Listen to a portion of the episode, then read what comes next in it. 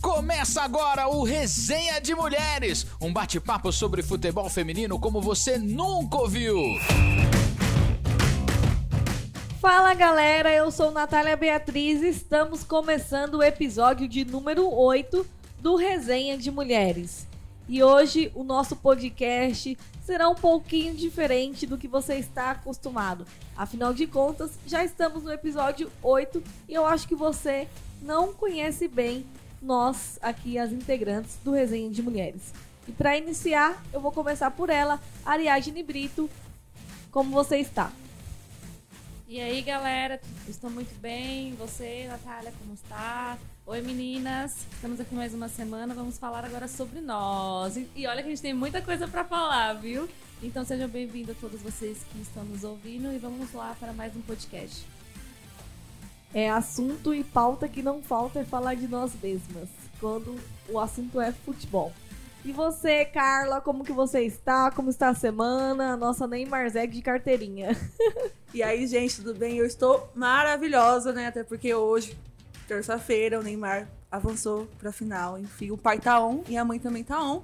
E venha conhecer um pouco sobre nós, né? Espero que vocês gostem. Já, já peço desculpas de cara, porque olha, vai ter assunto, hein? Vai ter Neymar aí, viu? Todos os tópicos dela vai ser Neymar na lista.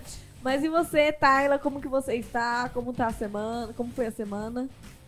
Olá, pessoal, eu vou bem, espero que todas estejam bem. Como as meninas falaram, hoje o tema vai ser sobre nós e vai ter muito papo, muita resenha. É isso aí, muito assunto, muita resenha aqui falando sobre nós. E você, Vitória, como foi a semana? Uma semana não tão legal pro lado do corintiano de novo, hein? E aí, Nath? Oi, meninas. Oi, pessoal. É, pois é, uma semana. Ah, gente, eu tô cansada já de falar que a semana não é boa, então eu vou né, ver se atrai. Então, estou ótima, está tudo bem. Espero que todo mundo esteja bem também. E é isso, vamos que vamos, que a pauta de hoje tá muito legal. Pois é, vamos jogar a energia lá pra cima pra ver se nem um Corinthians pare de tomar gol aí, porque tá difícil a situação. Mas vamos lá falar do que interessa, o nosso, no, o nosso primeiro quadro. Vamos falar sobre os times femininos aqui de São Paulo. Afinal de contas, já no próximo dia 26, o Brasileirão Feminino está de volta. Uma coisa que a gente falou na semana passada, que nos preocupa muito, como será a tratação do futebol feminino em questão da Covid-19, com os testes e tudo mais.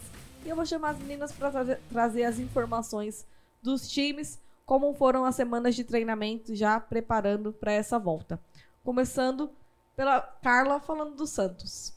Então, gente, o Santos segue na mesma, né? As meninas estão treinando. Mas essa semana, esse final de semana, a Cristiane casou, gente, pro desespero da vitória. A Cristiane está casadíssima, está feliz, o Santos até postou nas suas páginas.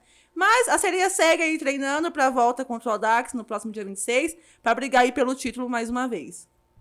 É isso aí, já estreia contra o Audax na próxima quarta-feira, né? Vamos ver o que vai dar se o Santos vai brigar lá em cima na tabela de novo. E Vitória, já que a Carla citou você, traz pra gente as informações do Corinthians. Bom, a gente vai falar disso já já. Teremos espaço para falar de Cristiane hoje. Mas já no lado lá da, da fazendinha do Corinthians, tudo certo, tudo correndo muito bem, as meninas sendo testadas aí com uma frequência legal. Arthur Elias comandando treinos focados principalmente na parte física, na recuperação física e também nos ajustes táticos, né, que é muito importante, já que há muito tempo sem jogar. As meninas estão treinando inclusive as finais de semana para chegar na estreia contra a Ferroviária no próximo dia 26, já zero bala e voando.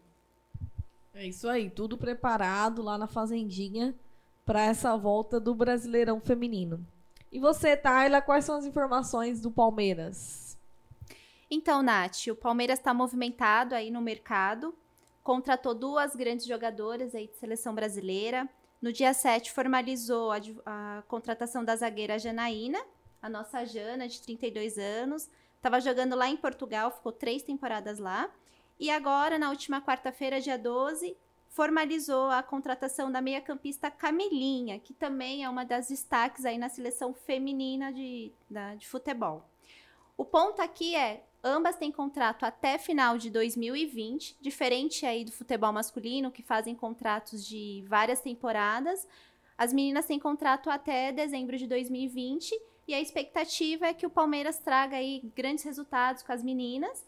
E a estreia dia 29 de agosto, às 15 horas, contra a Ponte, no Brasileirão Feminino. É, o Palmeiras que vai jogar aí pela primeira vez, né? A gente tá sempre falando isso, reforçando. Pela primeira vez o Palmeiras vai jogar o Brasileirão Feminino na Série A. E você, Ariadne, quais são as informações do São Paulo? Como que estão as meninas do Tricolor Paulista? Bom, galera, o Tricolor segue se preparando para o retorno no Brasileirão A1, que também vai ser pela primeira vez disputado pelo clube na categoria feminina. E ele volta dia 30. Porém, temos notícias da Sub-17. Tivemos sete atletas do Tricolor convocadas para a seleção Sub-17 entre para ficar lá na Granja Comari do dia 12 de agosto a 9 de setembro, em preparação para o Campeonato Sul-Americano Feminino Sub-17, que está previsto para acontecer em novembro lá no Uruguai. E aí a Simone, que é a técnica da seleção Sub-17, convocou sete atletas do São Paulo, que são elas a goleira Stephanie, as laterais Ana Clara e Ravena, as meias Duda e Manu, além das atacantes Isa e Gica. E as meninas estão todo no processo de bolha, sendo cuidadas, segundo a CBF informou, lá na Granja Comari, se preparando para esse torneio, que é muito importante também. Temos atletas do representando a seleção brasileira pelos nossos clubes, né? Então, é um avanço legal aí para o São Paulo, que tem investido na base feminina para aparecer mundo afora. Tá. É, o São Paulo, que já é conhecido por investir muito na base, né, do futebol masculino, isso é uma coisa muito boa investir também na base do futebol feminino, que é algo difícil da gente encontrar. Mas vamos lá para o nosso debate, o nosso fogo no campinho de hoje, que é um pouco diferente, como nós já citamos aí no início. Hoje nós falaremos de nós mesmas. Vocês irão conhecer um pouco mais de nós, né, que participamos aqui do Resenha de Mulheres. Vocês já sabem que somos todas mulheres, jornalistas, enfim, apaixonadas por futebol. Mas vocês não conhecem quem são os nossos ídolos, quem são, quem é aquele time que a gente olha apaixonada, quem é aquela seleção que a gente viu, qual foi o nosso primeiro vez no estádio. E é sobre isso que a gente vai falar hoje. E eu vou começar aqui as nossas histórias com aquela primeira lembrança que a gente tem do nosso time de coração. E eu vou começar por mim, né, trazendo aí a minha primeira lembrança aí no futebol. Que eu sempre cresci vendo o meu pai acompanhar muito futebol. E era aquele negócio que meu pai ele teve três filhas mulheres e ele queria ter um filho homem para acompanhar futebol, porque a gente sabe que todo pai quer ter um filho homem para levar para o estádio, enfim. Meu pai não vai para estádio, ele não gosta de, de ir para estádio desde não sei que ano que foi, que ele foi uma vez no Morumbi e ele tava no anel de baixo e jogaram um copo com xixi na cabeça dele e depois desse dia ele nunca mais voltou os pés no estádio, nunca mais quis ir. E então ele nunca quis esse teve esse negócio de levar a gente pro estádio, enfim. E aí veio eu, né? que gostam muito de futebol e a gente até brinca lá em casa que fala que meu pai quis ter um filho homem para gostar de futebol, não teve, mas teve Natália, que é mulher e gosta muito de futebol, tanto quanto, né, se ele tivesse um filho homem. Então as minhas primeiras lembranças de futebol era sempre assistindo é, os jogos junto com ele, vendo ele ouvir no rádio ou na televisão, porque é sagrado. De domingo lá em casa, ninguém pode assistir outro programa a não ser ligado na Globo assistindo futebol. Pode ser o time que for. Não importa se é Corinthians, se é São Paulo, se é Santos. Quem estiver jogando, meu pai vai estar lá na frente da televisão assistindo o jogo. Então as minhas lembranças são essas. Mas particularmente assim do Corinthians, a primeira lembrança que eu falo, que eu tenho para mim, que eu comecei a acompanhar o Corinthians de verdade e, e gostar e entender, eu falo que foi depois, em 2008, quando o Corinthians caiu para a Série B, que aí eu acho que foi ali que despertou uma paixão a mais em mim como, como torcedora. E, vo e você, Vitória, qual foi aí a sua paixão? Qual foi a sua primeira, seu primeiro contato que você lembra como é, torcedora?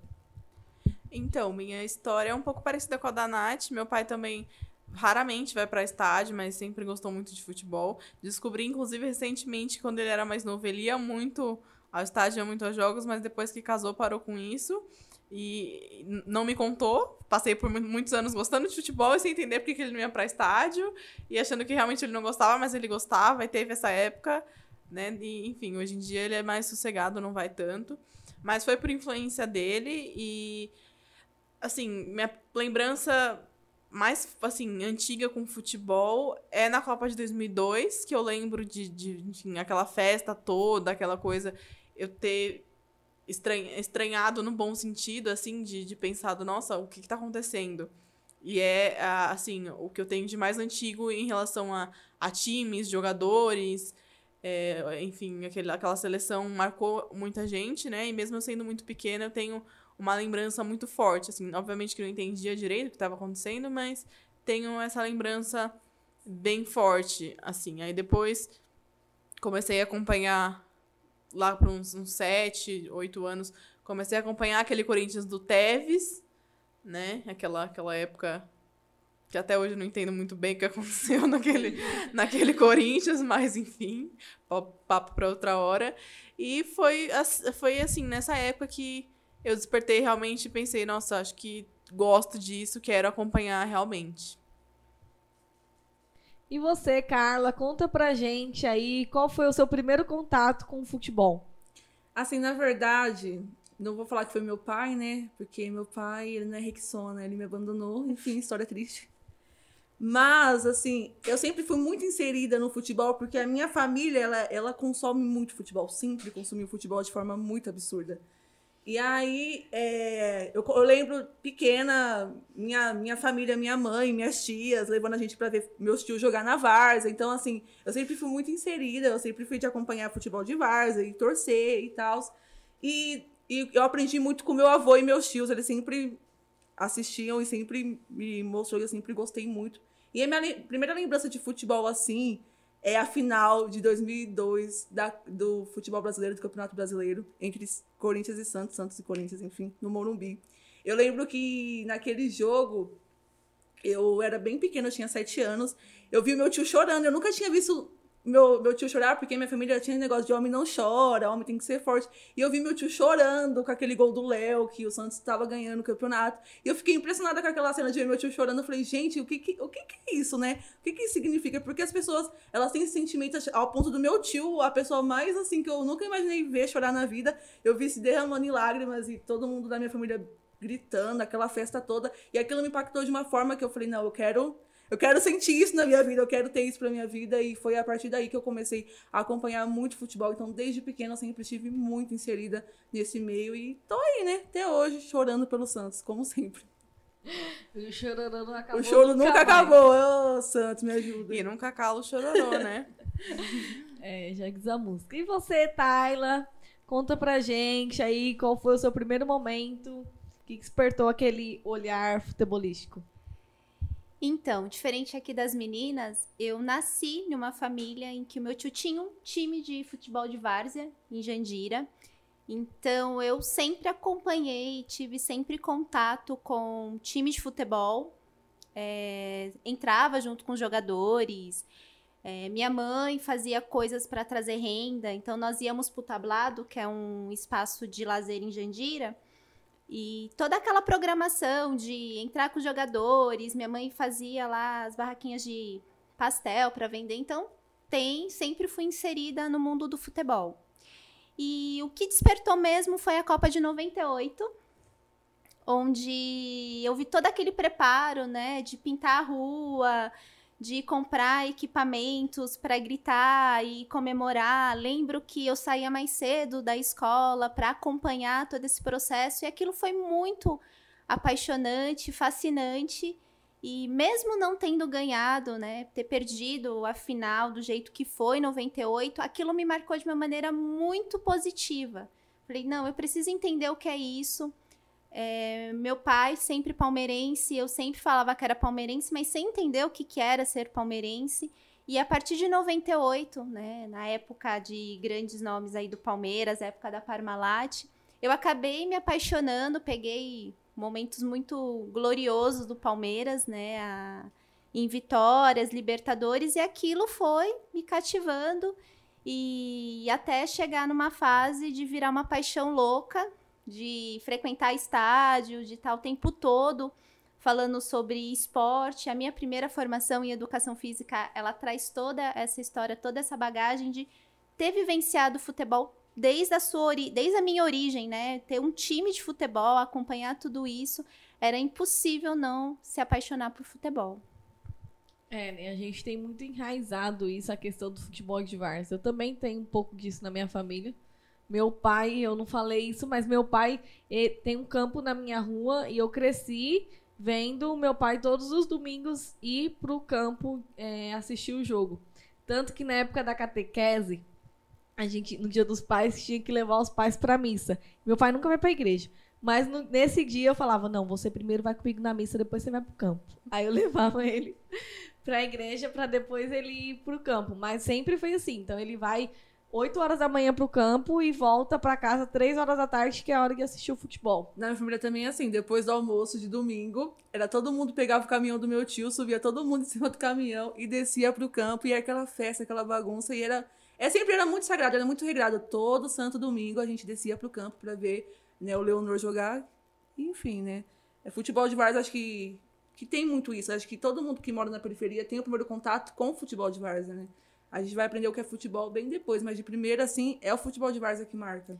E o futebol de várzea traz essa questão da união, né? Da comunidade, de você estar tá lá, ver os amigos, acompanhar é, aquele carinha lá que fica a semana inteira com você, é. jogando bola, você torcendo com ele. Futebol de várzea, ele é muito enraizado na periferia. Sim. Uhum. E você, Ariadne, qual foi o seu primeiro contato com futebol? Que você tem essa lembrança? Bom, a maioria que citou também a questão da Copa, né? Eu acho que é uma, um evento que marca é, desde pequeno. E o meu primeiro contato com futebol, assim, de lembrança, foi justamente também a Copa de 2002.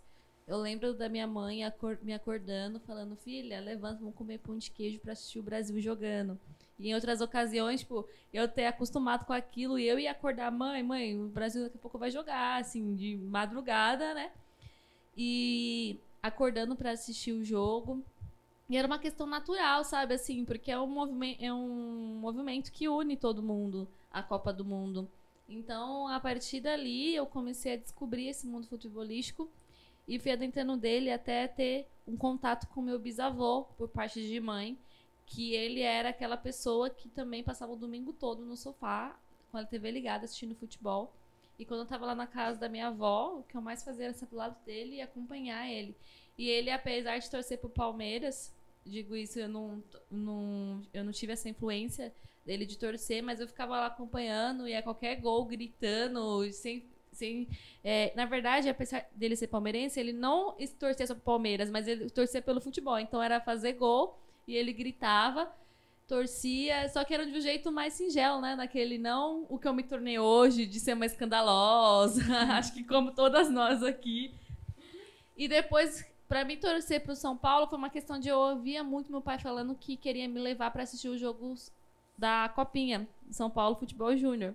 E, gente, querendo ou não, o nome da copinha, eu ficava, nossa, Copa São Paulo. Eu pensava que era só o time do São Paulo que jogava.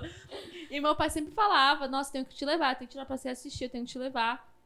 Até que ele me levou é, uma primeira vez. É, mas aí eu já sabia, assim, que era, não, não tinha nada a ver com São Paulo. Mas antes disso, o nome me influenciava muito. Só que meu pai era São Paulino. Só que no fundo do coração dele era lusa, por isso eu tenho um, uma paixão muito grande também pela portuguesa, porque ele sempre me falava da portuguesa. E aí, com isso, depois eu passei a torcer pelo São Paulo. E a primeira vez que me levou pro estádio foi meu avô, por parte de mãe também. Só que a história já foi triste, porque a primeira vez no estádio foi ver o São Paulo perdendo. Então, olha só. já começa, né, de um jeito não muito legal. São Paulo era, era uma premonição. Nossa. É. já era um aviso ali, mas mesmo assim, o amor pelo São Paulo nunca cessou, apesar dos dias de luta, os dias de glória. Dias de luta, que tá luta, longe, luta. né? Algum tempo dias de glória, só lutando no momento. Mas foi toda uma questão, sabe, de história de uma escada, assim, tipo, mas começou com a Copa do Mundo, aí veio, foi vindo as descobertas do que era as competições. A Copa São Paulo mesmo é uma competição muito importante que também acho que une é, um país todo, porque ver é, os rapazes novos jogando da base, assim, tem toda uma história ali. Então a gente torce pelo futebol deles, né, para que cada um deles ali cresçam. é, e possam ter uma estrutura melhor no futebol. Então foi, tu- foi tudo envolvendo até que hoje eu sou a fanática, cindelosa, louca e tudo mais pelo futebol. É, e aí hoje a gente tem essa Ariadne aí que a gente sabe quem é. Com a Central Rede. Mas agora vamos falar sobre os títulos, né? Os primeiros títulos Pode que a sair, gente Ariadna, pode sair. pode sair tirar, né? Primeiro Faz título, tempo, primeiro hein? contato com o título que a gente teve é, no estádio.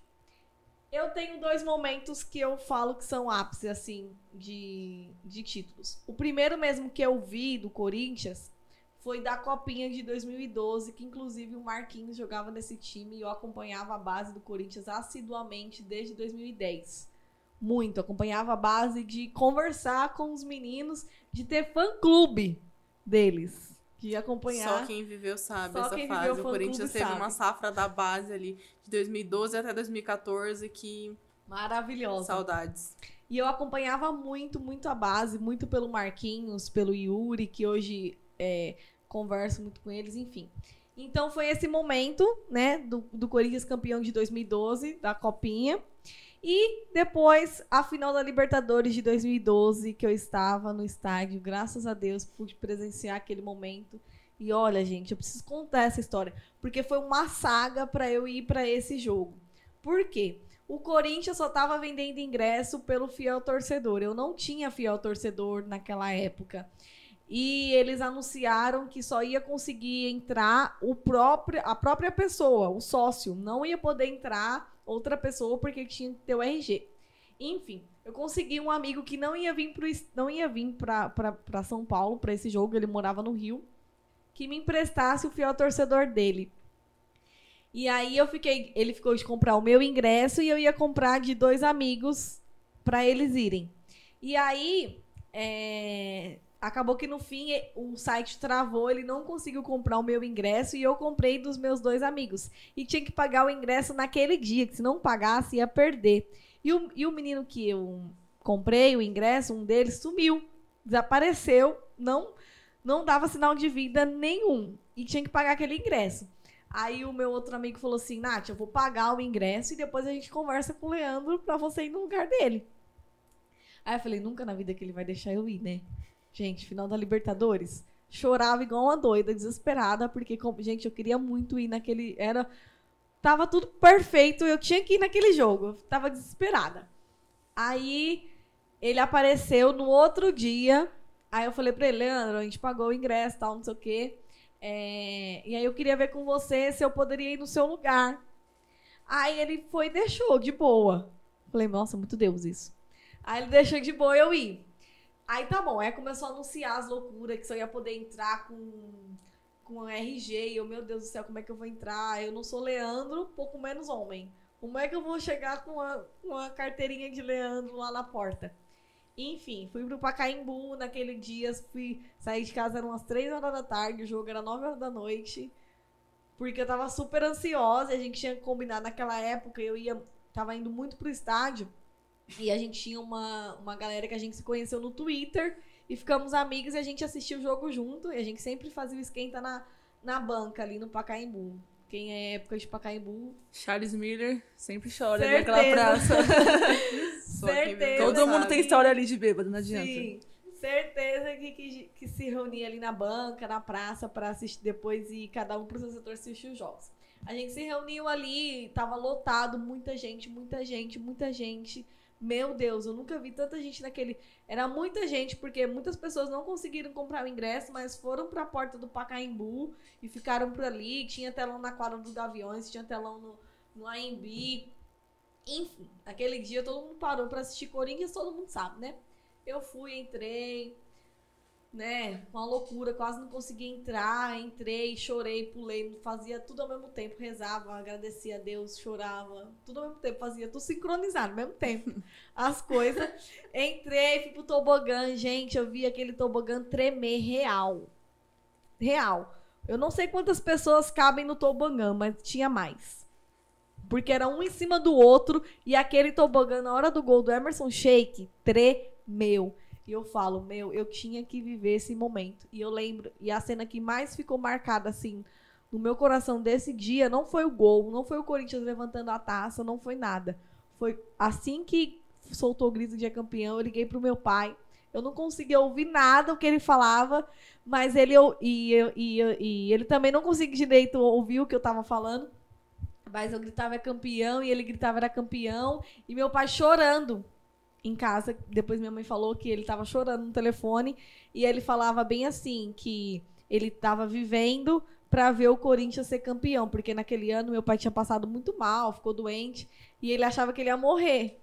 E aí, já fazem alguns anos, graças a Deus, meu pai tá vivo. e aí ele achava que ele não ia, ele ia morrer e não ia ver o Corinthians campeão da Libertadores. E aí ele falava: "Fia, eu vi o Corinthians campeão da Libertadores". Então isso ficou marcado muito assim na minha vida e esse título para todo corintiano Libertadores de 2012 ficou marcado, né, gente? Uma Não vez tem- pra nunca mais, né? Ainda bem que marcou. Fica quieta aí, na Ainda sua. bem que marcou. Ninguém, nunca ninguém mais. chamou você ainda pra falar. Então, acho que ficou marcado esse momento, mas é isso, né? E você, Tayla, qual o título marcante pra você no estágio que você já viu jogar? Bom, eu consegui ver apenas um jogo em estádio de, de campeão, que foi a Copa do Brasil de 2015. Ih, Contra o rapaz. Ah, tava demorando o pessoal falar disso. E, e fico feliz também, pra mim foi super especial. É, tava com muito medo desse jogo, confesso que muita expectativa pro Santos ser campeão, toda aquela repercussão da imprensa. E na época eu ia no jogo, no estádio, com o pessoal que trabalhava comigo. E eu sou super su- supersticiosa, né? Cheio da- das minhas simpatias e tudo mais. E a galera queria porque queria um tal de sal grosso comigo. Não, Tailã, não é possível. Você tem que ver o Palmeiras ser campeão da Copa do Brasil e a gente naquela expectativa. E procura sal grosso pra lá, não achava lugar nenhum. Eu só sei que no barzinho tinha apenas sal. Eles encheram minha meia de sal, o bolso da minha calça jeans de sal. Eu entrei de sal morrendo de medo do. Então a culpa é sua, né? Ah, tá. Bom, então. Morrendo de medo da polícia não entender que era sal até provar pra achar, achar que era outra Eu tenho que cheirar lá. Fala, não, polícia sal, graças a Deus deu certo. A gente entrou no jogo. Foi um dos jogos mais tensos que eu assisti. E eu tive a honra de ficar exatamente atrás do gol, que foi a batida dos pênaltis. E e eu tinha até 2015 o hábito de não assistir pênaltis. Eu fechava os olhos, não vou ver, mas eu falei, não, estou dentro do estádio, eu preciso ver, eu preciso vivenciar tudo aquilo. E na hora que o Rogério, que o? Rogério falho. Foi o Praz, gente, Opa, pelo amor de Na hora que o Praz pegou a bola pra bater aquele pênalti, eu juro, eu não acreditei no que tava acontecendo. Nem eu, eu também não acreditei. Fiquei, meu Deus, o que tá acontecendo? E quando ele bateu aquele pênalti, converteu. E antes disso, né, voltando um pouquinho na história, é, os meus amigos, tudo louco, começou a fazer promessas, né? Ah, vai ficar um sem comer chocolate. Eu já tava quase cinco anos sem comer chocolate. Porque eu tinha prometido. Promessa pra ganhar, Palmeiras ganhar um título. Pra não, não, eu pedi pro Palmeiras não ser rebaixado. Olha o Santos aí ó. Olha o Santos novo na cena. Eu não queria que o Palmeiras fosse rebaixado naquele ano da, de 2014. E eu comecei a fazer promessa desde ali. E a menina assim, você precisa fazer promessa. Eu falei, chega, já tô sem comer chocolate há muito tempo. Não posso, pelo amor de Deus. E na hora que o Praz fez aquele, aquele gol, bateu aquele pênalti, eu não lembro de mais nada. De verdade, assim, eu cheguei em casa, era quase duas horas da manhã, rouca. Meu carro ficou todo cheio de sal. Ficou uma semana de sal. Que tinha sal, sal fino num carro inteiro, mas foi inesquecível. Uma lembrança, assim, linda, inédita pra mim. Nunca tinha visto nenhum título do Palmeiras e, e foi incrível. Foi, hum, assim, inexplicável, né? Aí, Carla, tá vendo? No ano você salva eles do rebaixamento, No outro eles perdem como ela você. paga, como ela paga. É isso forma, aí. né? São ingratos. São É, ingratos. desse jeito. E você, Ariadne? Tem alguma lembrança de título? Acho que não, né? Acho que ela era muito nova, né? Não, eu não tô entendendo essa questão. Meu, meu, meu clube tem muitos títulos. Agora, eu no estádio assistindo é uma outra conversa, entendeu? Uma outra Você conversa. não tinha nascido ainda. eu Não, entendo. é exatamente, tipo isso. Eu nunca vi, gente, meu time sem abrir o estádio. Não, assim, é porque o meu time, quando era campeão, eu, eu só assistia de casa porque eu era muito nova, né? Não tinha como ir pra estádio porque eu era muito nova. Não, é porque eu não conseguia ir, porque geralmente decisão de campeonato era domingo e quarta-feira. E eram os dias que meu pai, pastor, tinha que estar na igreja. Então, eu, então era melhor estar na igreja, intercedendo pelo time, garantindo a conquista dele, do que de repente indo pro estádio ter que encher aí de sal que nem a Tayla fez e não dá, e não ser pé quente, né? Então, no estádio mesmo não tem nenhuma lembrança, tá? Se for essa pergunta, infelizmente. Mas a, a- o que eu tenho, assim, de ter comemorado muito, e eu fiz meu. Pedi pro meu pai comprar pôster, comprar figurinha, aquelas épocas, sabe, que tinha na banca, todas essas coisas. Foi quando o São Paulo foi campeão do brasileiro. E aí eu lembro que no outro dia, pra, pra escola, eu pedi pro, pro meu pai pra comprar a revista do ex-campeão, todas essas coisas. Eu comprei, tem até hoje. E na verdade, naquele ano eu pedi até pra comprar o álbum de figurinha do Brasileirão. Então eu tenho um álbum de figurinha, tenho tudo. Então é um título assim que me marcou. Aí depois o meu time nunca mais. porque, né, dois, não, 2012 eu conto o título, só que assim ficou incompleto, porque aí ficou zicado o time, né? Então. Aquela Sul-Americana zicou São Paulo, infelizmente, né? Estão aí agora nessa dificuldade. Mas é, lembranças dos títulos passados, eu lembro, gente, eu na igreja, com o celular lá, acompanhando tudo mesmo, sabe? E Só, escu- só escutando de fora o povo Revelações, gritando. hein? Revelações. A irmã da revelação vindo lá, revelar pra ela lá, meu Deus, o que tá acontecendo? Só, só escutando os gritos do povo na rua, sabe? E aí eu saía pra beber água e ver como é que tava a situação lá fora. Quem nunca, né? Quem nunca? Então, é isso. Mas, São Paulo, se você estiver me ouvindo, por favor, deixa eu ver um título agora no estádio. Porque antes eu não podia, não dava pra mim sozinha, era muito nova, tinha que estar com acompanhante. Agora, por favor, você pensa que eu faço uma promessa? Qual é a promessa? É, né? Sabe aquela piadinha que tem, aquela, aquele comercial que tem? Eu tenho tantos anos e eu nunca vi o Brasil ser campeão. É Ariadne. Eu tenho 22 anos e eu nunca vi o São Paulo ser campeão no estádio. Tinha que gravar a cara dela nesse momento. Abalada. super- Super Coitada, feliz. bichinha, gente, bichinha. E você, Carla? Qual a sua lembrança do seu primeiro título do Santos no estádio? É, foi o Paulista de 2010, que foi Santos e Santo André, que foi um jogão. Foi meu primeiro título, foi o primeiro título no estádio que eu vi. Mas o que me marcou nem foi o primeiro, foi em 2014, que foi o- Santos e Ituano, que o Santos perdeu, o Santos foi vice. E me marcou porque eu fiz a maior volta ao mundo para poder conseguir esse ingresso dessa final. Né? Na época eu nem trabalhava, comecei a cuidar dos meus primos para minha tia. Antes da, do jogo, comecei a juntar dinheiro. Ah, me dá aí. Ah, quer que eu olhe seus filhos? Olha, então me dá aí e tal. Eu quero cobro tanto. Comecei a juntar maior grana para poder ir pro estádio. Consegui o dinheiro. E aí, eu, eu não podia ir na semana comprar porque eu tava olhando as crianças, né? Eu tive que comprar no dia do jogo. Cheguei lá, a bilheteria estava fechada. Eu falei, gente, o que tá acontecendo? Encontrei um cambista no meio do caminho. Falei, moço, tá vendendo? Ele falou, tô vendendo ingresso 100 reais. Eu falei, ah, tá bom. Trabalhei pra isso. Fui lá e paguei 100 reais pra ver a final do Paulista. Eu tava Santos lá. perdendo Ituano por 100 Aí reais. cheguei lá, beleza, né? Aquela coisa, torcendo, gritando, que nem uma louca. Enfim, no final das contas, o Santos tomou um pau e perdeu. E eu fiquei sem meus 100 reais, triste, chorando. Cuidei de criança à toa, aguentei desaforo de criança à toa. Foi esse que mais, assim, o que mais me marcou foi, foi esse foi esse título por causa dessa tour que eu fiz pra conseguir o ingresso, gente. Vocês acham que de torcedor é fácil? Não é fácil. Mas, assim, no estágio, várias lembranças, né, gente? Eu, eu vi títulos paulistas vários, né? Eu, foi o que eu mais ganhei nos últimos anos. E o último foi em 2016 contra o Audax, que, que eu também tava no estágio, também foi um jogão, foi bem no finalzinho, foi aquele jogo apertado. Também foi um título também que me marcou por causa do jogo, que eu pensei, meu, será que vai dar? Enfim, e aí também me marcou esse jogo. É. E você, Vitória? Quais são as suas lembranças de títulos do Corinthians? Porque a gente tem uma, né, uma lista aí de títulos do estádio pra falar. Então, títulos não faltam, né? Assim como a área, eu também nunca vi o Corinthians ser campeão no estádio. Inclusive, se o Corinthians quiser aí, de repente, né? Brasileirão. Brasileirão tá aí, de repente chama a gente. Tô aqui à disposição, leva eu e a Nath. As meninas quiserem também, Oi, Corinthians, tudo né? bem? Não faço questão. Pode ir, Eu tô bem tranquila e suave. pode estar fazendo esse rolê aí com a gente. Estou tranquila porque sei que isso não vai acontecer por muito tempo. Não, então, se a, se a Ari quiser finalmente ver um time ser campeão no estádio, né? Talvez tenha chance aí. Então fica, fica a dica.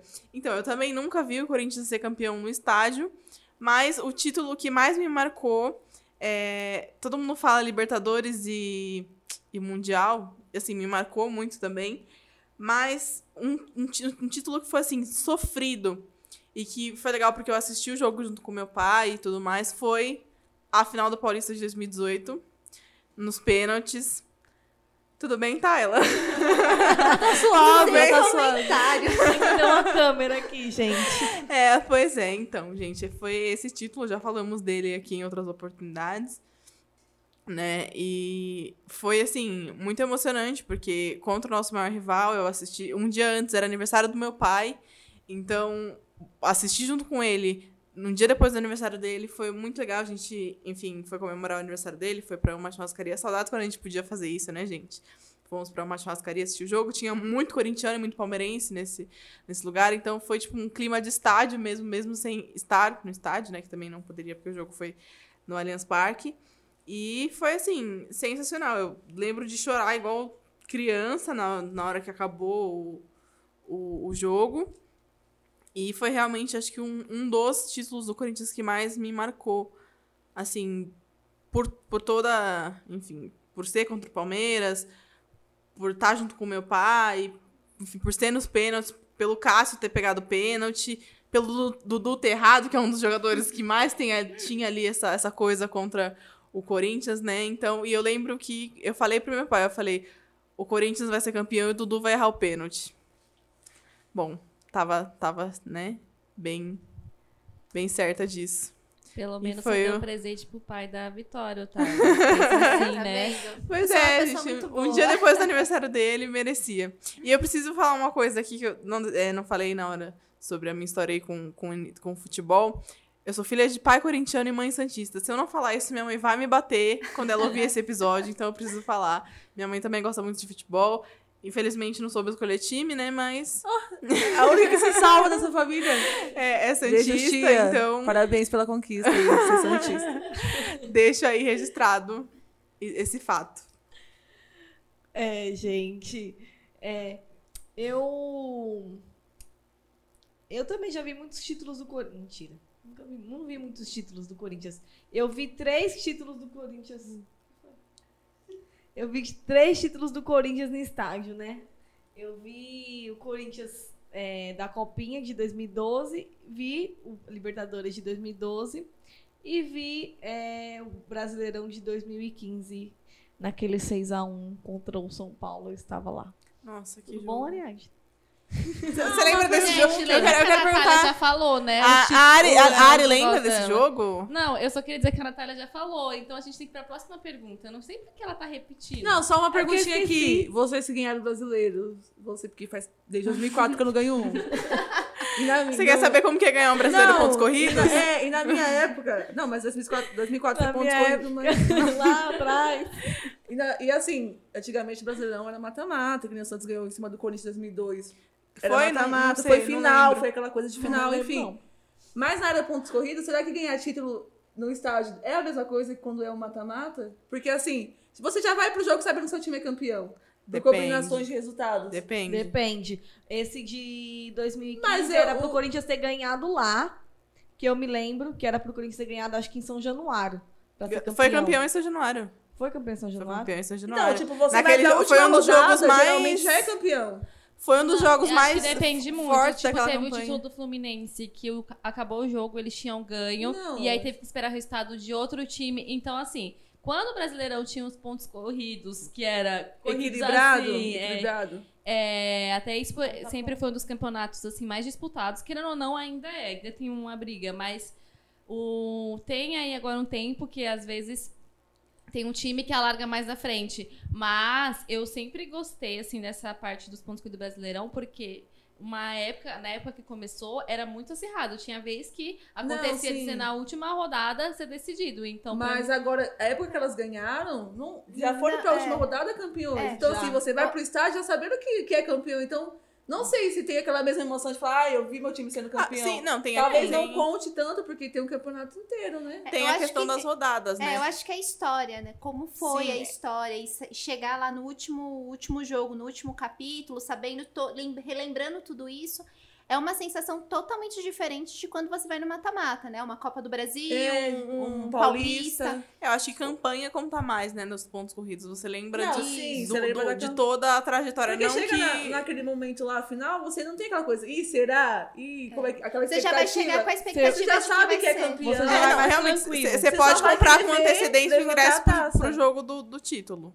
É. Né? É, você só vai Não, mas, é- mas o taça. ponto que a Carla falou faz todo sentido. Quando você vai assistir aquele último jogo, quando você vai assistir aquele último jogo, é mais no sentido de selar aquele último capítulo de Exatamente. todo um campeonato. É diferente quando você vai no mata-mata, quando você vai naquela expectativa de um resultado negativo é fim de jogo. Lá não, se ele perder ou empatar, Já Ok. era, ok. é uma vírgula que eu vou terminar no próximo E capítulo. você nem vai lembrar, porque jogo. você tá ali pra ver seu time levantar a taça, nem pra ver tanto assim, ah, perdeu, aí daí, a taça tá aqui, levantei. Mas, nossa, seria sem graça se o time perdesse. Eu acho que não tem ainda essa parte aí. Então, o- mas Mesmo sendo campeão, se ele perde, eu acho o que não ia Santos, ser legal. quando eu fui a primeira vez ver o Santos jogar a final, que foi, se eu não me engano, em 2010, contra o Santo André, o Santos perdeu aquele jogo e foi campeão por causa do primeiro jogo. Então, pra mim, tava nem aí, eu era campeã, tava lá louca, nem tava. Vai pela festa, né? É, pela festa, ela pela Eu acho que, que é muito o que a Tayla falou, é sobre a história. 2015 pra mim foi um ano legal porque eu fui em todos os jogos do Corinthians em casa.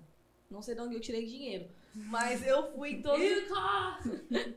Ai, meu Deus, era estagiária.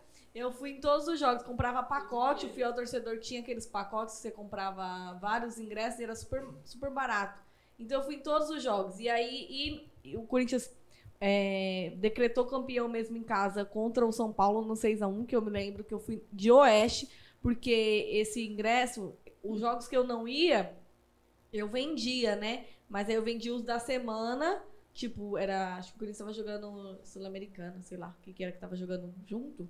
Eu vendia e aí eu deixava. E aí eu, eu deixei o meu ingresso vendido. Falei para um amigo meu vender. E aí eu não conseguia ingresso pra mim, porque ele já tinha pegado meu fiel torcedor e tinha vendido pra uma pessoa. Falei, meu filho, eu quero meu ingresso, pode vender. E pega, vende outro, que eu quero ir nesse jogo. E aí só consegui Oeste. Paguei 120 reais no ingresso. Assistir jogo em OS. Eu- Eu, Horrível. preciso falar isso, gente. É Desculpa quem gosta, corintianos que estão ouvindo a gente, mas por favor, se você pode ir na Arena Corinthians, não vá de Oeste. Faça esse favor. Dois- Em nome do, do futebol que ainda vive, não vá de Oeste. Que setor horrível. Dois setores que eu não vou. Tudo, é tudo do lado oeste, eu já fui. É, eu nunca fui oeste inferior, mas fui oeste superior e fui naquelas cadeiras pretas lá do camarote. É horrível. E eu fui ainda na. Que eu tô até. Eu e o Pedrinho estamos comemorando até hoje, em 2018, a final da Copa do Brasil. Gente, que sensação horrível, porque você fica do lado dos.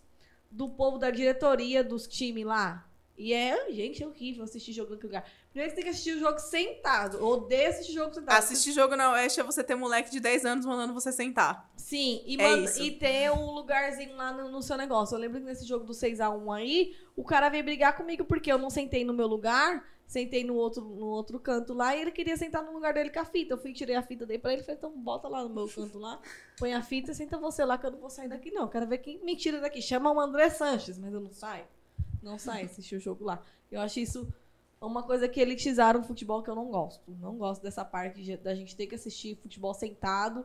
Não é teatro, não é cinema. Eu gosto de ficar em pé. Até em casa assisto futebol em pé, gente. Eu vou assistir sentada no, no estádio. Enfim, vamos lá. Como nós estamos em época de pandemia, nós estamos vivendo de abstinência, né? De futebol, de estádio e de tudo mais. Eu queria que vocês falassem a lembrança do último, da última vez que vocês foram aí pro estádio. A minha última vez que eu fui pro estádio foi na Copinha. Ver Corinthians foi Corinthians e. Meu Deus, esqueci. Não, não foi o Grenal que a gente foi junto? Não, que eu fui, que fui de Corinthians. Ah. Qual foi? Semifinal lá. Corinthians e quem? Semifinal? Inter, né? Corinthians e Inter. É. Que eu fui ver Corinthians e Internacional lá na Copinha, em Barueri. E o Corinthians foi eliminado. E a última vez. Triste, oh meu Deus, aquele time Ai, aí não fala disso também- não, muda de Eu não sei como assunto. que chegou na semifinal com aquele time, né? Saudades base do Corinthians da época de 2012. E, mas a última vez mesmo que eu fui foi Corinthians e Grêmio na. Oh, Inter e Grêmio, um Grenal que eu tinha muita vontade de assistir e tive essa oportunidade de assistir agora na final da, da, Copa, da Copa São Paulo. Inclusive, fomos eu e Carla. Sim, gente. Futebol, se eu falou futebol, a gente tá lá. Foi muito legal esse jogo, um sol pra cada um. Foi. Pressão E- baixíssima, inclusive. E a gente foi se despedir do Pacaembu, né? Porque foi o último jogo que teve ali. Depois disso, a gente achava que não ia ter futebol lá, mas não por conta da pandemia e que o Pacaembu iria se tornar um hospital de campanha. Mas é, acho que é isso. A lembrança que eu tenho, o último, o último jogo foi essa. E você, Ariadne? O último jogo foi no final de janeiro, foi a. Na verdade, foi o São Paulo estreando no Paulista, ganhando lá do Água Santa. Acho que é Água Santa, nem lembro mais também o time que foi. Mas foi água. Algum time de água. Água Santa.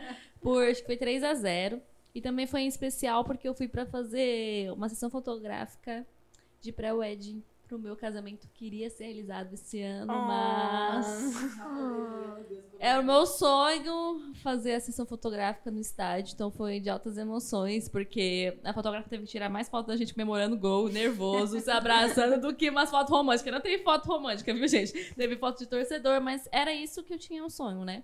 Então foi muito legal, né? Que foi bom pelo menos que o São Paulo ganhou, né? Porque aí não passei as fotos só tristeza, passei alegria. E aí foi o último jogo, eu tava programando pra ir contra o, o River na Libertadores, tava tudo programado, mas aí caiu por terra por conta do corona. Caiu por terra o jogo, caiu por terra o casamento, por enquanto, né? Mas esse foi o último jogo de- no estádio. É, gente, o coronavírus ele tem que acabar. Já deu, já, te- já deu o que tinha que dar. A gente quer ir pro estádio. E você, Vitória? Qual a última vez que você foi pro estádio que você tem lembrança? Então, a última vez que eu fui no estádio foi na Arena Corinthians, ano passado, no, no Brasileirão. Foi Corinthians e Botafogo. O Corinthians ganhou por 2 a 0 Foi Goleada, um- hein? Foi um jogaço, não, foi um jogaço. Eu, na- depois daquele jogo eu falei, nossa, pelo amor de Deus, que time é esse? Que goleada que é time essa? é Que esse? tipo não, goleada é, é então, essa? e, né? Mas enfim. É, e foi esse jogo, Corinthians e Botafogo. É, foi um, um- um jogo legal. E eu tava com o ingresso comprado pro derby da fase de grupos, que aconteceu. é, acabou acontecendo, foi o primeiro jogo depois da, da pausa pra, pra pandemia, né? Tava com o ingresso comprado, ia comemorar o meu aniversário, ele ia ser dia, dia 22 de março, meu aniversário é no dia 18 de março. Tava feliz da vida, ia comemorar meu aniversário num derby. Nunca fui num derby num estádio, então ia ser a minha primeira vez. E aconteceu o que aconteceu, né, gente? Então, pois é, o coronavírus tá aí destruindo, Sonhos. destruindo sonhos. Difícil. E você, Carla? Qual foi a última vez que você foi pro estádio? Foi, se eu não me engano, dia 5 de fevereiro, que foi um jogo clássico da saudade, né? Entre Palmeiras e Santos e Palmeiras no Pacaembu. E foi assim o jogo que eu tava voltando aí, porque ano passado eu tinha dado uma parada um pouco de estádio, porque eu tava fazendo meu TCC, aquela loucura de faculdade. Não conseguia ir tanto quando eu gostava, era um jogo ou outro que eu conseguia ir.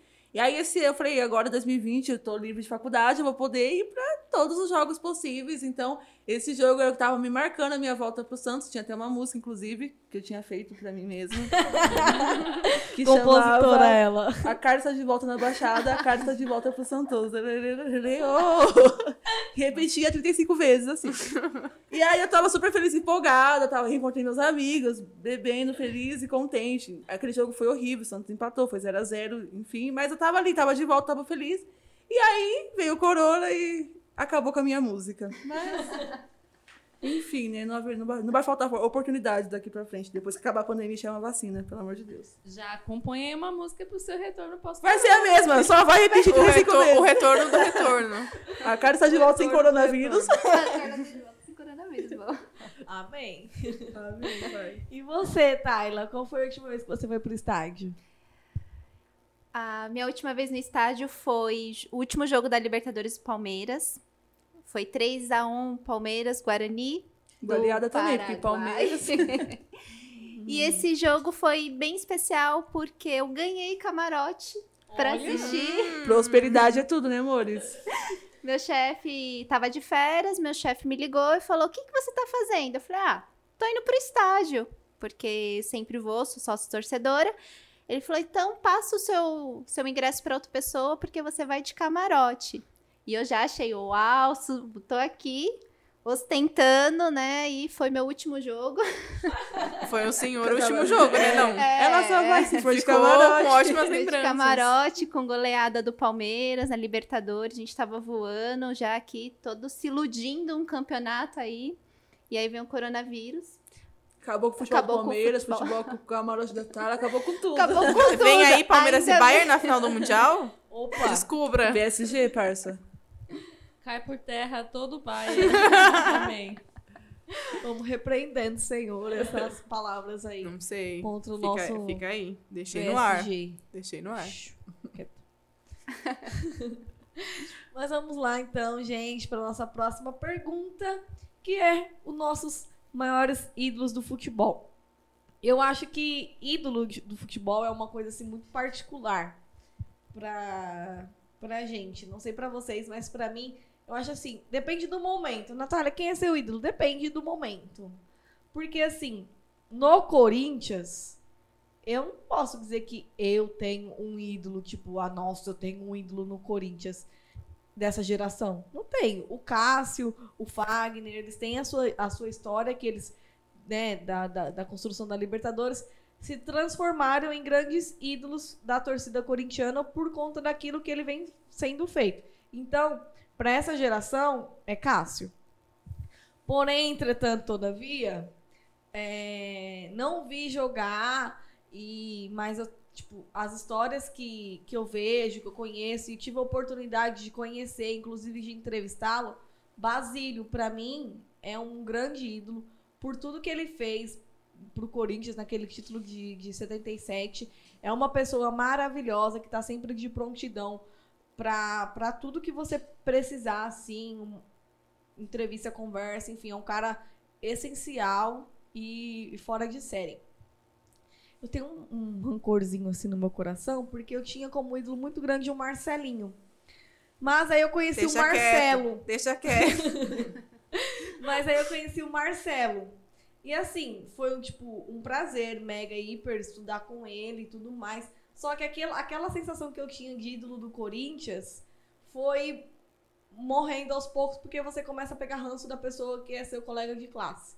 Mas ele, como, como jogador de futebol e apenas acabou ali, ele é um ídolo da torcida do Corinthians, né? Os outros Há fatores controvérsias. Há controvérsias. Brincadeira. os outros fatores, né, que não vem ao caso, a gente não precisa nem lembrar desse nome. Mas enfim. E de tipo de futebol assim mesmo, do- de um cara que eu falo assim, meu, um cara que eu tenho um sonho muito grande de conhecer de, a ídolo, de ídolo assim da história do futebol brasileiro é o Ronaldo Fenômeno. É um cara assim excepcional que eu tenho como um, um grande ídolo assim no futebol pra mim. Eu tenho muita vontade de conhecê-lo assim muito, muito mesmo. Eu acho que o dia que eu conheci o Ronaldo, eu acho que eu vou desmaiar. Espero que eu não desmaie, porque vai ser um dia muito X na minha vida assim. Hoje eu torço muito pro Neymar, então dessa era de jogador brasileiro que está jogando é o Neymar. Fácil, né, amiga? Não tem outro. Não tem, É o não tem Neymar. outro. Sou o Neymar Zé de carteirinha, sim. A mãe tá on, como diz a Carla, né? Mas eu acho que a gente tem que valorizar o que a gente tem do nosso futebol. Eu fico muito triste quando eu vejo pessoas criticarem o Neymar. É não, Vitória? Oi? Tudo bom, gente? Né? Não, não por, por, por eu gostar do Neymar desde quando ele jogava no Santos, não. Mas eu acho que a gente tem que valorizar o que a gente tem no nosso futebol. As pessoas, elas valorizam muito o que tem lá fora e esquecem o que a gente tem aqui dentro. E o Neymar é o nosso principal jogador hoje.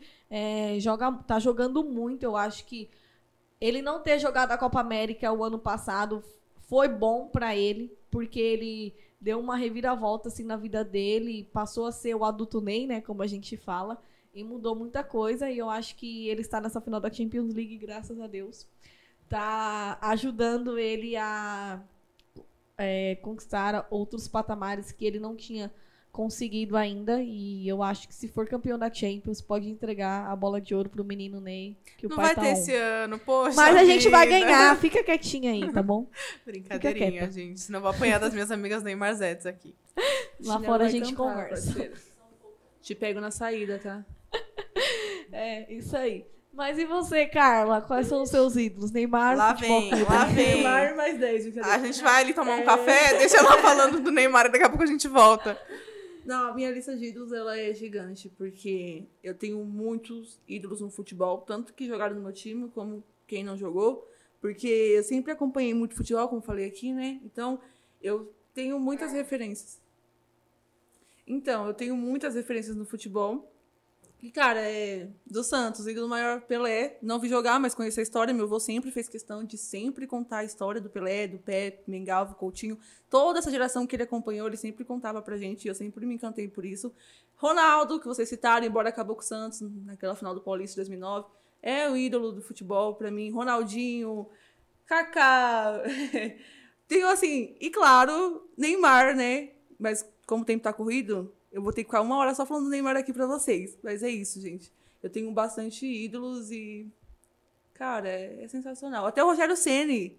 Eu fui na despedida dele, porque o cara ele é genial. Eu falei, mano, é o melhor goleiro que eu vi. Então não tem como falar que não. Embora jogando no São Paulo, ele é um ídolo pra mim. Foi, enfim, é isso. E você, Vitória? Qual o seu maior ídolo do futebol? Então, gente, eu tenho alguns ídolos, né? Pato. Ai, a gente precisa falar disso. Precisa. 13 anos Então, dedicado gente, pro Pato. Não, Ai, as pessoas entregando a gente, eu não queria falar disso. Enfim, gente, é- é, como a minha amiga fez questão de dizer, eu fui muito fã do Pato. Nossa, fui. Não sei se eu fui, eu ainda sou, mas enfim, tem uma história aí com o Pato desde 2006, quando ele despontou aí no Inter. É, coincidentemente, foi a época que eu comecei a acompanhar futebol, vi ele jogar e, enfim, me apaixonei, né? Aquela coisa de fã. Acompanhei de perto a carreira dele, cheguei a ter um contato próximo com ele por muitos anos. Hoje em dia nem tão, não tão mais, por enfim, questões extra futebol. Mas é um jogador que eu admiro, admiro muito, assim, por pela, pe- mais pela pessoa do que é, do que pelo futebol apresentado hoje em dia, né? Enfim, por ter tido essa proximidade. Mas, além disso, é, pelo futebol mesmo, acho que o meu maior ídolo, assim, em geral, é o Ronaldo. Como a Nath disse, é um cara que foi excepcional em campo, tem uma história irretocável dentro do futebol. Você não tem o que falar do Ronaldo como atleta. Ele é realmente ídolo de, de muitas gerações, de muitos, é, muitas fases do futebol, não só na seleção brasileira, como nos clubes por onde ele passou também, né? E é, no Corinthians, eu tenho um top 3 ídolos que pra mim é muito claro. Não vou falar do Cássio hoje, porque o Cássio eu acho que a gente vai ter noção da dimensão dele no Corinthians daqui a uns 10, 15, 20 anos. Então, por enquanto, eu acho que tá ainda em observação. Mas é, meus três ídolos do Corinthians são Sócrates, Casagrande e Danilo. É, acho que o Danilo, embora ele não entre na lista de muita gente, ele é um jogador incrível que honrou, honrou muito a camisa do Corinthians que enquanto teve é, vestindo essa camisa, fez por merecer ser um ídolo, então é um cara que eu admiro muito. Sócrates, enfim, acho que eu não preciso nem dizer o porquê, é um cara que dentro e fora de campo é, deixou um legado, é, construiu uma história muito bonita e fez por merecer esse título, né, de, de ser um grande ídolo e, e é um símbolo, né, da, da torcida do Corinthians e do corintianismo puro.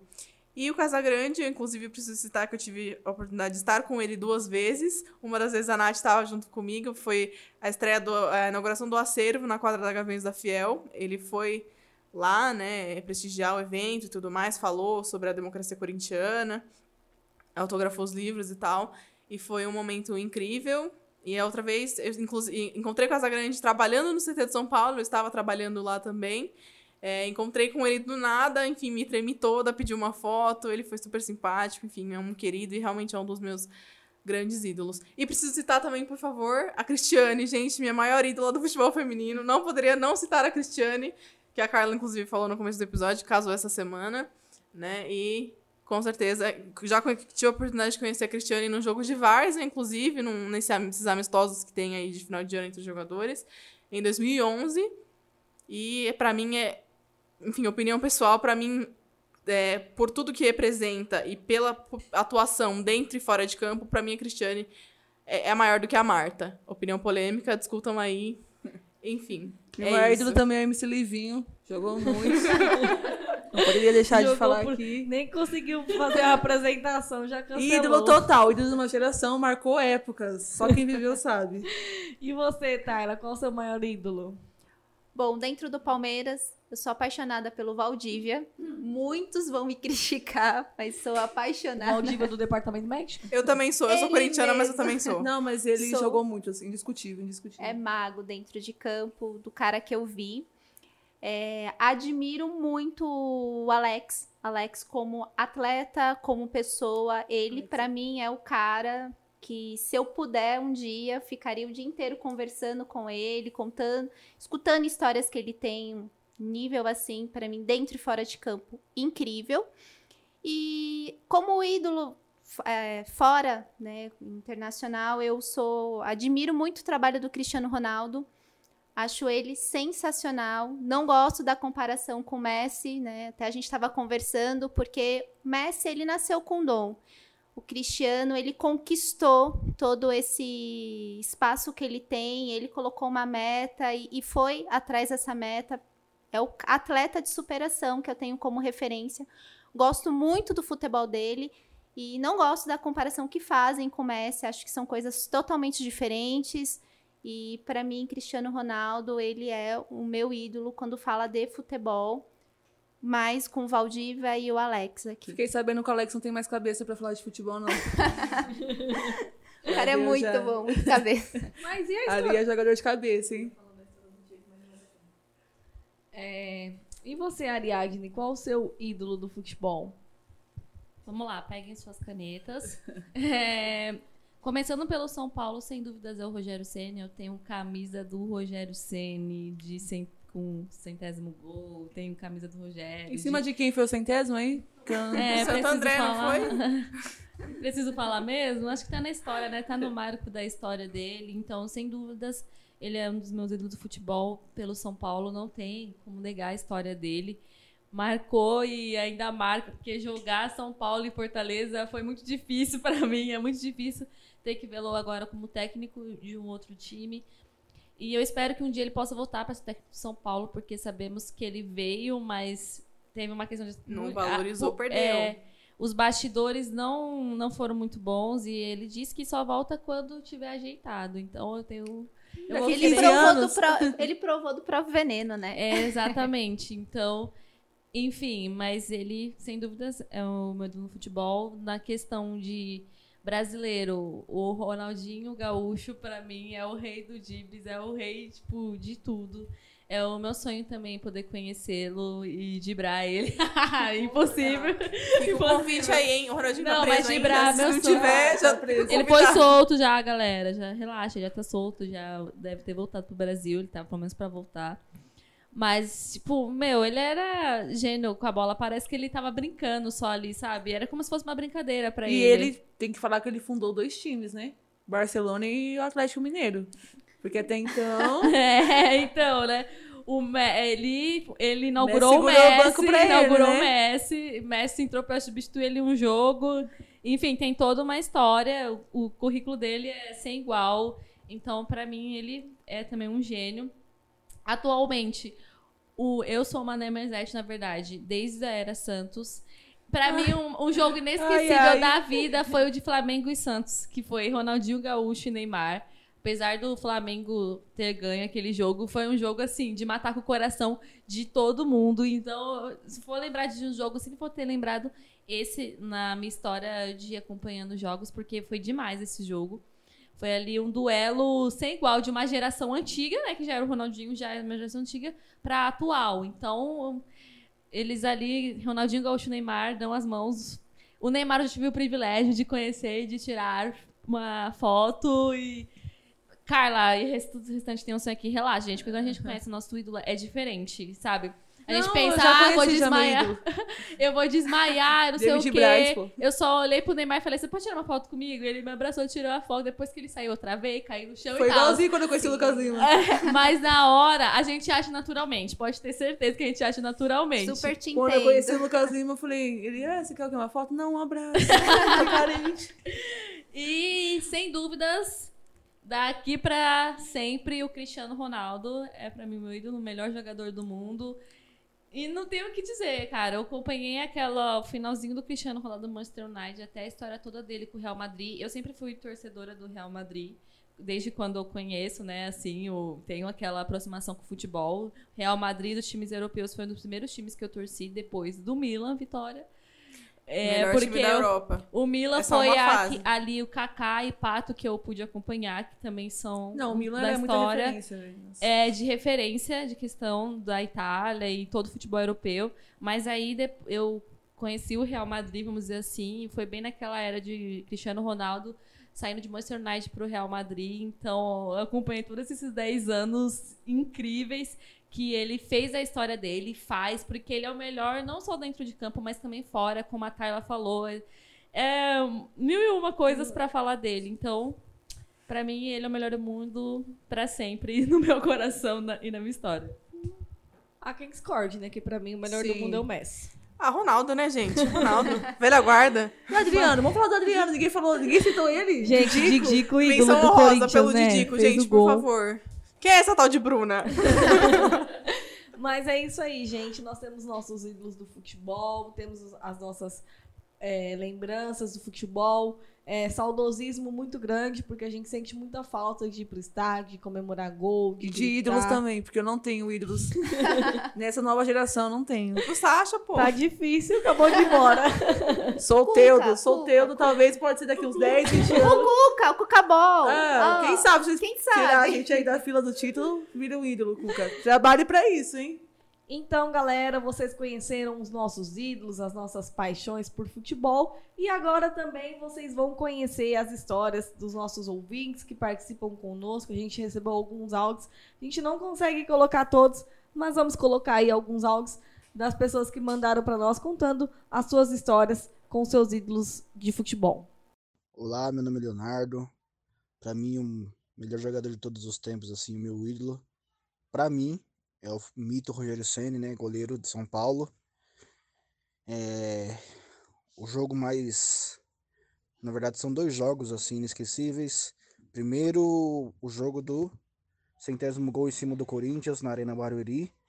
Depois daquele jogo memorável entre São Paulo e Universidade Católica, 4 a 3 para São Paulo, que o Rogério Ceni catou muito aquele jogo. Fala meninas, tudo bem? Quem tá falando é o Hudson. Parabéns pelo projeto de vocês, vocês estão mandando muito bem.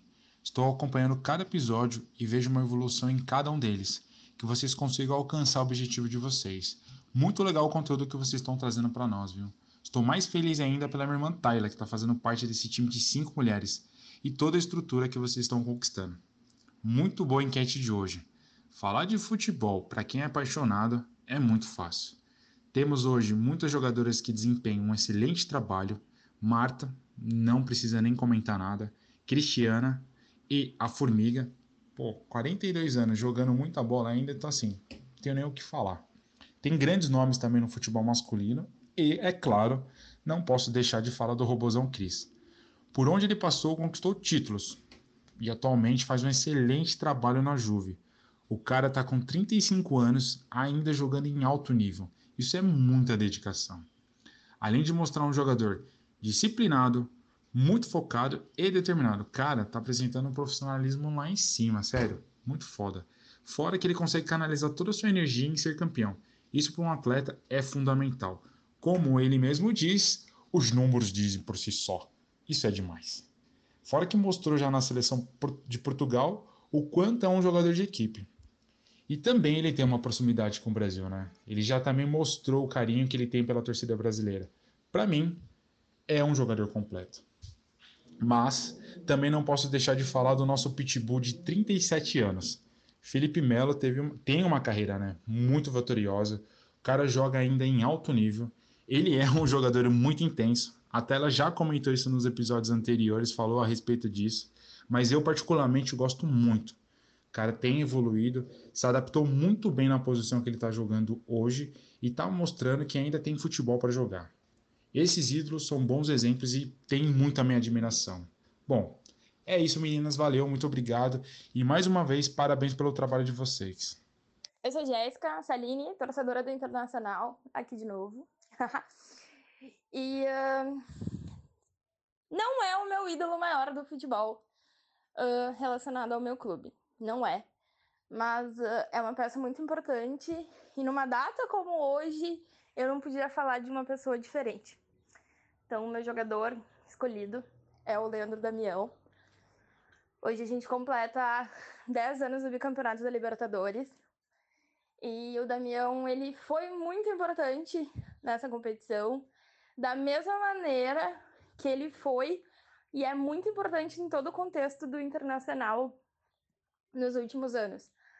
Uh, muitos torcedores até nem valorizam isso, mas foi um Damião que retornou internacional no ano de 2017, que nos ajudou a sair da Série B, a voltar para onde a gente nunca devia ter saído, e que sem ele provavelmente a gente teria patinado muito mais para sair da Série B.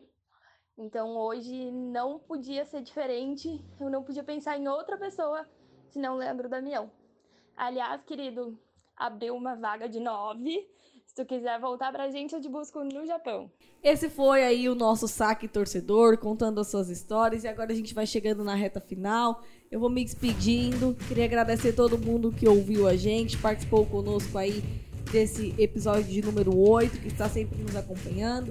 Agora eu queria convidar você a pegar o seu link, compartilhar com todos os seus amigos, marcar a gente nas redes sociais, seguir o Resenha de Mulheres no Instagram, arroba Resenha de Mulheres Underline Seguir a gente também nas nossas redes sociais pessoais.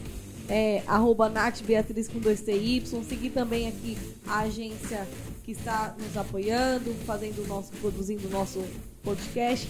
Arroba iman.ag com 2i. E é isso, gente. Eu gostaria de me despedir. Muito obrigado. E até a próxima. Meninas, se despeçam por aí. É isso aí, galera. Muito obrigado mais uma vez pela audiência de vocês, pela participação vocês estão tendo com a gente nas redes sociais.